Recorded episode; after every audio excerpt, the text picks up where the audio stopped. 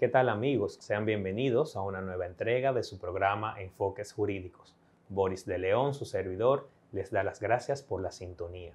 En esta oportunidad contaremos con la grata presencia del magistrado Justiniano Montero, juez de la primera sala de la Suprema Corte de Justicia y miembro de la Comisión de Agenda Legislativa del Poder Judicial, con quien hablaremos sobre las principales novedades de la Ley 339-22 que regula el uso de los medios digitales en el Poder Judicial. Regresamos en breve.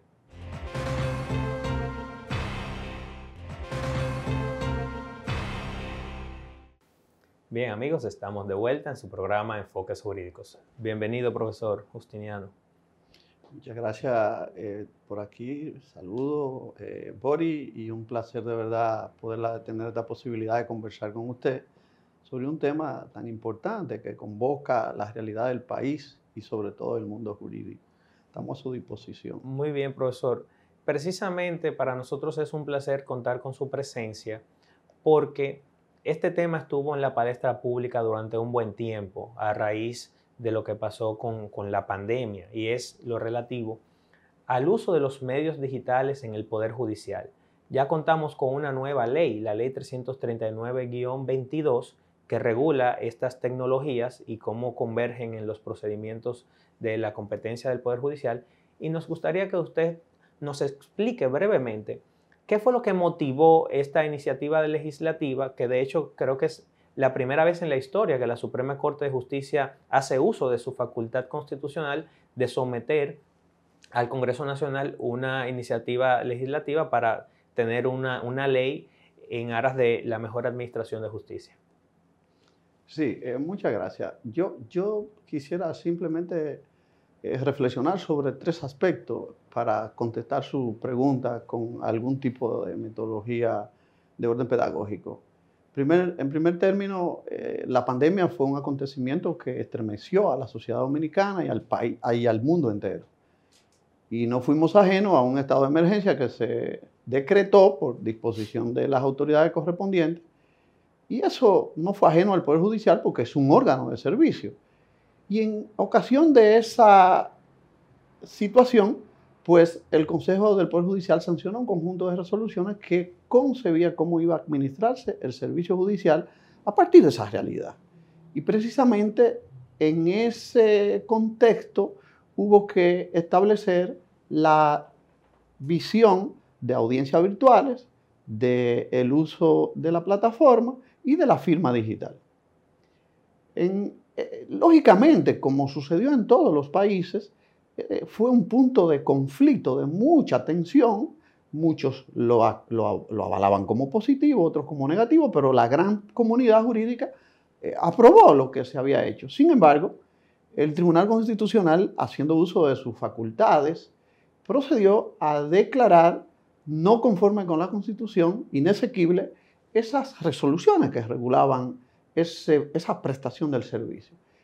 Y obviamente el Poder Judicial, dando respuesta institucional a lo que es la figura de la iniciativa legislativa, sometió un proyecto de ley donde hacía una propuesta donde se regulaban esos servicios. Entonces, en conclusión, el contexto social fue pandemia, produjo que hubiese que dar los servicios en esas condiciones, el Tribunal Constitucional declaró inconstitucional esas resoluciones y el Poder Judicial, a través de la Suprema Corte de Justicia, ejerció su facultad por primera vez, es una buena, es una buena nota informativa, y el Congreso entonces se abocó a conocer esa propuesta, tuvo el recorrido eh, legislativo que establece la Constitución, es decir, fue aprobado por la Cámara de Diputados, luego por el Senado de la República y luego fue promulgada por el presidente de la República. Es decir, el cauce normativo que consagra la Constitución se procedió a cumplir.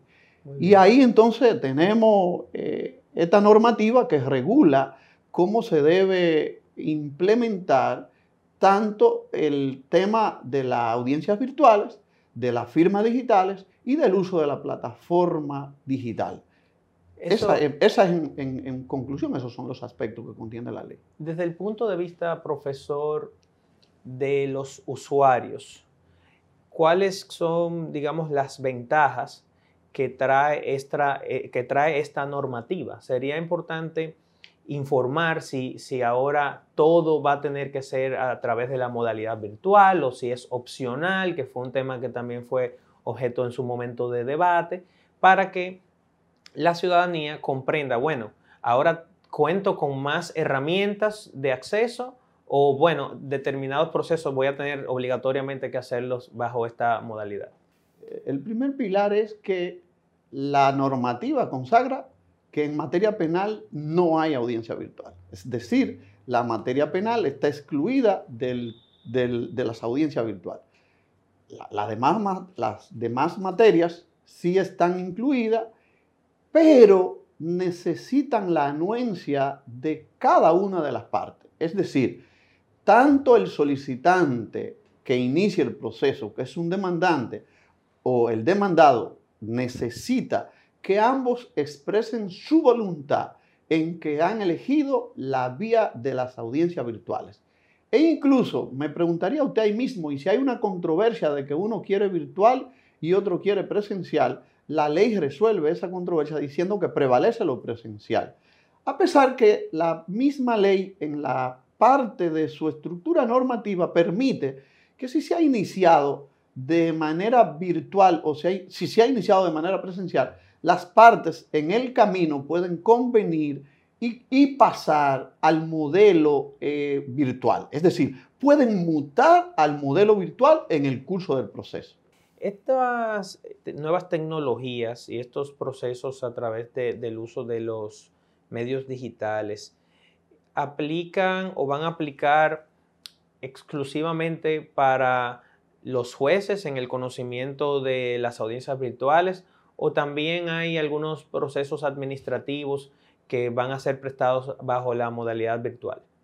Mire, el, contexto de la ley, como le señalé anteriormente, tiene tres herramientas que instituye, que es la audiencia virtual, que es la plataforma digital y es la firma digital. Entonces, obviamente que en este caso converge que la vía del uso de los medios digitales aplica tanto para los procesos judiciales como para los procesos administrativos. Administrativo quiere decir en este caso los procesos que se celebran en principio inaudita parte, es decir, que un solo gestiona y que son de naturaleza graciosa porque no son propiamente una contestación. Entonces, aplican para todos esos procesos. Y obviamente, la parte de los funcionarios que su objeto abarca es muy importante porque abarca a los jueces, abarca a los secretarios y hay otra parte de la ley que se extiende también a los denominados oficiales de la justicia, vale decir, los notarios públicos y los alguaciles. Pero ya eso tiene otra dimensión porque aunque puntualmente el alguacil es un, es un, es un, es un colaborador, es una persona que trabaja en el tribunal o que participa de los actos del tribunal, como son los ministeriales ordinarios, no, no aparece que haya concebida la figura de la notificación de actos procesales digitales. Esa, es una tensión que necesitamos bajar un poco en la comunidad jurídica. No concibe la ley que haya la posibilidad de notificación de actos procesales virtuales o digitales, porque la ley no gravita en esa materia. Lógico que sí están incluidos los oficiales, los oficiales eh, eh, de la justicia, porque es que la propia ley del notario deja ver que se inserte la figura del notario digital. Y por eso entonces quiso la ley, quiso la ley incluir ese ámbito, pero no es que se está diciendo que el alguacil se va a convertir su oficio en una actividad digital. Muy bien. La ley contempla también la figura del buzón judicial digital y, contempla un proceso de autenticación para los usuarios. ¿Usted podría decirnos ¿en, qué consiste esto? Esto quiere decir que, por ejemplo, una persona puede ir a suministrar su correo electrónico y a partir cuando hace una determinada gestión y, elegir recibir la documentación a través de la modalidad digital. Sí, perfecto. Eh, quisiera hacer el señalamiento, Bori, de que la ley eh, reserva una facultad reglamentaria a la Suprema Corte de Justicia. Y en el ejercicio de la facultad reglamentaria ya está concebido el reglamento para facilitar la aplicación de la ley, como es todo reglamento. Y exactamente en la parte del reglamento se hace un desarrollo más acabado de lo que es el uso del buzón digital.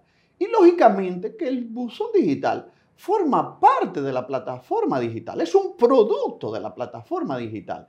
Y también la autenticación de los usuarios es también un producto que forma parte de la plataforma digital. A seguida, muy puntual, le, tiendo a bien explicar. En este caso, el registro de los usuarios va a estar destinado a los abogados, va a estar destinado a los defensores públicos, al Ministerio Público, a todas las instituciones del ámbito societario, a los, a los, eh, a los paralegales, y hay unas fórmulas de seguridad muy interesantes para que estas personas se autentiquen que es llevando su rostro, una autenticación de seguridad por, por vía de la imagen. Eso ya lo desarrolla el reglamento. Y el otro aspecto es relativo al buzón digital. Es igualmente un producto de la plataforma digital. Y el buzón digital vendría conceptualmente siendo un repositorio comunicacional del Poder Judicial con los usuarios y de igual manera, en vía contraria, de los usuarios con el Poder Judicial. Ahí usted va a poder recibir sus notificaciones sin ningún tipo de inconveniente y recibir las informaciones correspondientes. Y para eso, usted va a disponer de un usuario como si fuese una cuenta bancaria y ahí usted va a ver todas las actividades que tuvo su buzón digital que concibe este reglamento al amparo de la ley.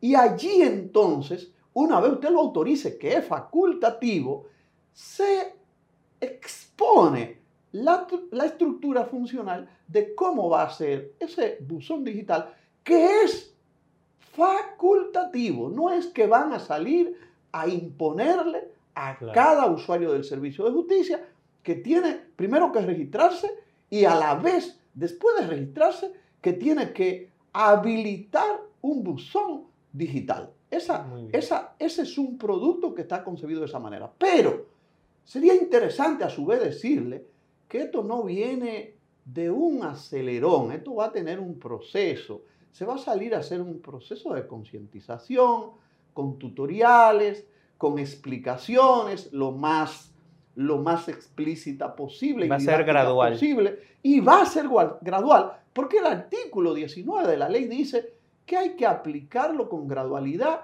y en función de la realidad de conexión tecnológica del país.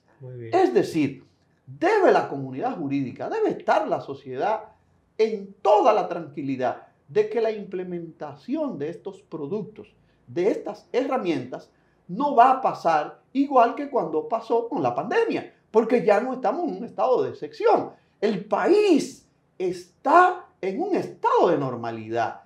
Y el estado de excepción imponía el, el acelerón digital. Sí, lo imponía, pero ahora tiene que ser un ejercicio de madurez, un ejercicio de prudencia y un ejercicio de comedimiento de cara a las propias realidades que prevalecen en el país. Muy bien. Amigos, vamos a ir a una breve pausa comercial y enseguida regresamos con más sobre este interesantísimo tema.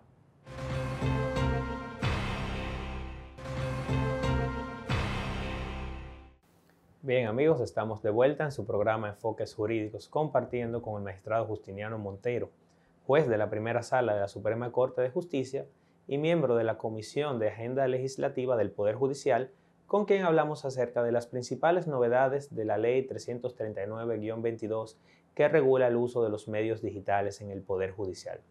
Profesor, en el segmento anterior puntualizaba que las audiencias virtuales están establecidas en la normativa, con excepción de los procesos penales. Así es. Y que van a tener una aplicación condicionada a la voluntad de las partes, al consenso de las partes en el uso de la modalidad digital. Y en este sentido nos preguntamos, tomando en cuenta las dificultades de conexión que también usted mencionaba como una de las causas de la aplicación gradual que tendrá esta ley a futuro en su fase de implementación cuando esté listo y publicado el reglamento, y pues a veces debido a estas dificultades hay personas que tienen dificultad en acceder a, las audiencias, eh, por si se va la energía eléctrica, se va el internet. Entonces nos preguntamos cómo regula la ley la incomparecencia o la, la falta de comparecencia de un abogado que ya ha dado su consentimiento a conocer el proceso virtual, pero que acontece que no se presenta, no se presenta en la hora estipulada para la audiencia y se pronuncia la sanción procesal del defecto, por ejemplo. ¿Cómo regula la ley esa situación? ¿Se prevé algún plazo para ver cómo se maneja el tema? El artículo 14 de la ley, párrafo 4, reglamenta la figura del defecto virtual, pero asumiendo con mucho celo y mucha rigidez el, el principio de tutela judicial efectiva y de tutela judicial diferenciada, que es un rol oficioso donde el juez debe garantizar que esa persona que ha hecho defecto se le hayan salvaguardado todas las garantías habidas y por haber sin reserva alguna. Y en ese caso, esa persona que haya sido objeto de ese defecto virtual tiene la posibilidad de probarle al tribunal cualquiera de esas circunstancias, es decir, que tuvo un problema que afectó la energía eléctrica, que tuvo un problema con la conexión o que tuvo una interrupción digital y el tribunal, una vez antes de pasar a poner el estado, el expediente en estado de fallo o a seguir a la fase subsiguiente, debe reabrir los debates si esa parte ha probado que se produjo un evento que afectó la posibilidad de estar en esa audiencia. No obstante, repito que el tribunal debe salvaguardar todas las medidas posibles en el marco, e, insisto, de lo que es la tutela judicial efectiva y diferenciada para salvaguardar que esa parte esté ahí. E inclusive se le permite como facultad al tribunal convertir la audiencia que había tenido lugar por la vía virtual en presencial y puede mandar a llamar a esa persona por la vía telemática, puede mandar a citarla de manera convencional, es decir, con un acto procesal convencional de alguacil en la forma que concibe el Código de Procedimiento Civil. Es decir, me parece que uno de los aspectos que más se cuidó el diseño normativo fue lo relativo a producir un defecto en esta circunstancia, lo cual alinea la realidad socioinformática que vive el país, que no podemos negarla, que hay una cantidad de personas que tienen ciertos niveles de brecha digital importantes y no escapa de esa brecha digital importante la propia clase de los abogados. Indudablemente que no, no, no, no escapa a la, a, la, clase de los abogados. Igualmente, para terminar el, el aspecto, una parte que, ha, que, le ha, que se le ha hecho la oferta de la audiencia virtual tiene para corroborar esa oferta de audiencia virtual desde el plazo normal para constituir abogado, como es la materia civil ordinaria, hasta el día de la audiencia.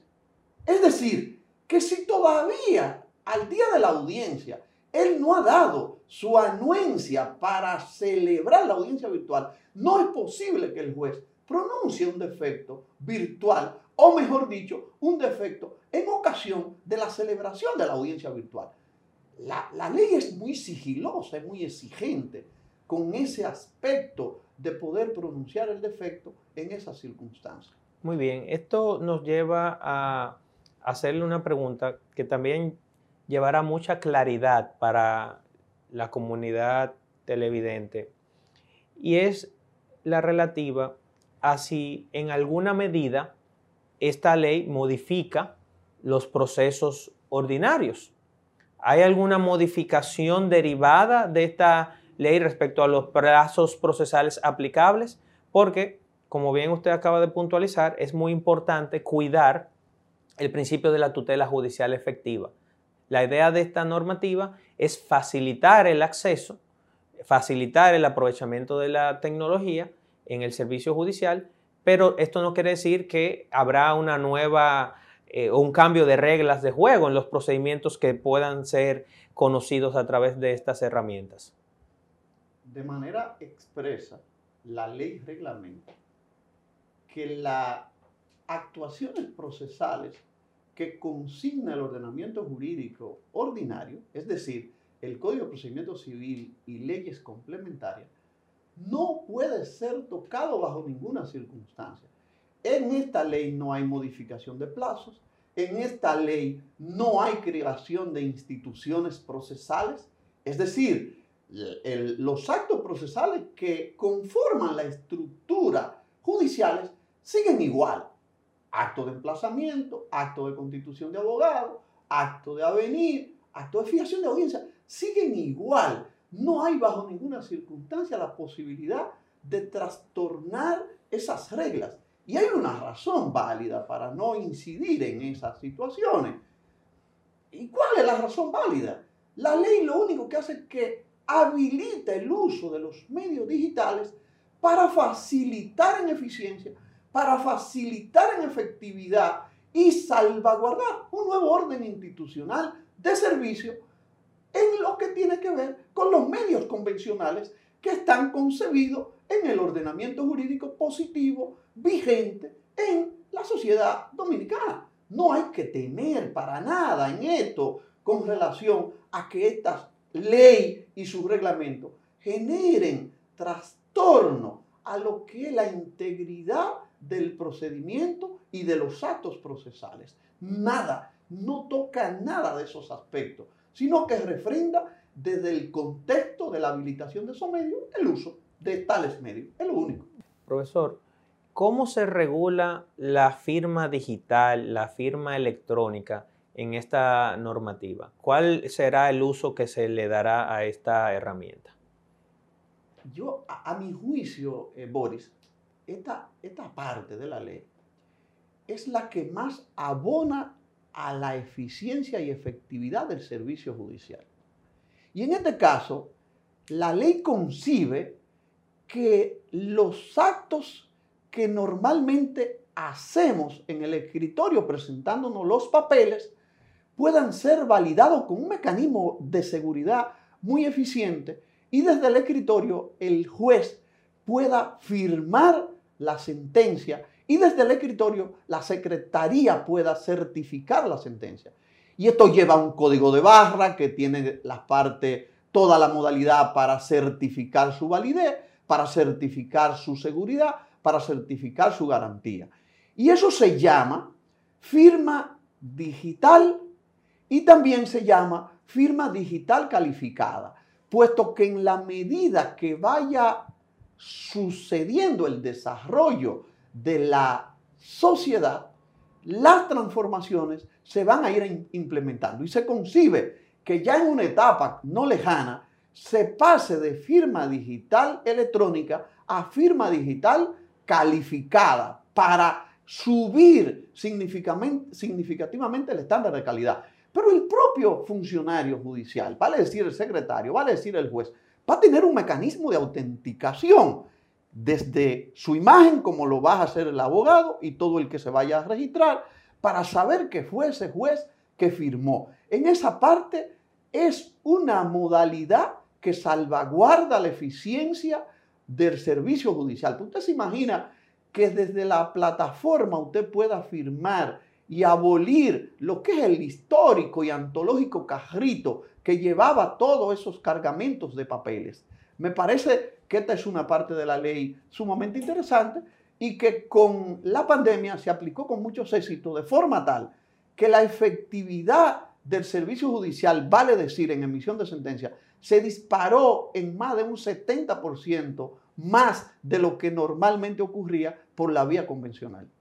Profesor, ¿cuáles serían los principales retos ahora de cara a las funciones que tiene la Suprema Corte de Justicia en virtud de esta ley? Esta ley le asigna un rol muy particular, usted ahorita lo mencionaba, pero sería bueno destacar cuáles son los próximos pasos. Bueno, esa es una excelente pregunta que, que más o menos contextualiza el ámbito institucional, que más o menos contextualiza el ámbito institucional de lo que es la aplicación de la ley. Reto por excelencia de la Suprema Corte de Justicia en la implementación del reglamento y la operativización de esta ley.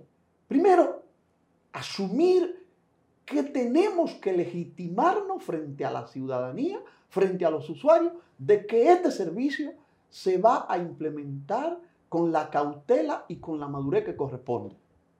Otro reto institucional que tiene la Suprema Corte de Justicia es que debe garantizar que en la reglamentación que se sancione, que ya está por lo menos por lo menos está concebida, que se apruebe todos los principios de tutela judicial efectiva, de tutela judicial diferenciada, no tengan lugar a duda, porque estamos hablando de un poder del Estado con una vigencia histórica republicana que no puede jugar con su imagen. Entonces, ahí mismo viene en cascada. La segunda parte como reto institucional es que la Suprema Corte de Justicia debe garantizar en esta parte de aplicación un proceso gradual, un proceso que cada producto que salga a la ciudadanía sea debidamente probado, sea debidamente certificada su validez, primero desde dentro y luego sacarlo. Me explico. Una vez el proceso de la fijación de audiencia virtual ya esté completamente blindado, que no haya duda que su efectividad y su idoneidad no está en juego, que sea a partir de ese momento que la Suprema Corte de Justicia lo haga. Igualmente también lo de la plataforma digital. Para lo de la firma virtual, para la firma digital, yo creo que es un tema más cómodo porque ya trajimos una gran experiencia y ese es un tema únicamente interno, porque en los demás vincula lo interno con lo externo. Pero el de la firma solamente vincula lo interno y me parece que en ese, en términos de implementación, puede ser más rápido, puede ser con menor tiempo de dilatación. Muy bien, muchísimas gracias profesor, un placer tenerlo acá en el programa y amigos, hasta una próxima entrega de su programa Enfoques Jurídicos.